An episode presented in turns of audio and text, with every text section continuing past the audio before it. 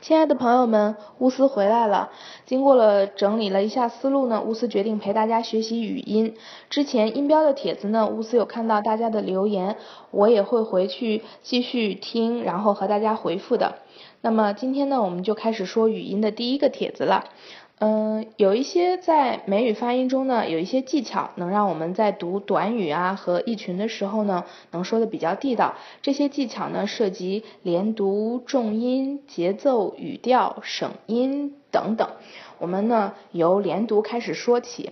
嗯，一般情况下呢，在美音中的连读形式有这么四种，就是当它出现这种情况的话，我们可以连读，就是词尾的辅音。加上它后一个词的词首是元音的话，我们要连读；词尾的辅音加上词首的辅音的话，我们我们也可以连读。然后还有哪种情况呢？就是词尾的元音加上词首的元音和 r 和元音的连读。那么第一天呢，我们来说词尾的辅音加上词首的元音这种情况，也有非常多的辅音和元音的搭配。第一天我们先说三个。接下来我们慢慢来，一天先说三个。那么由于时间的关系呢，精讲的话我放在楼里和大家一个一个的细讲。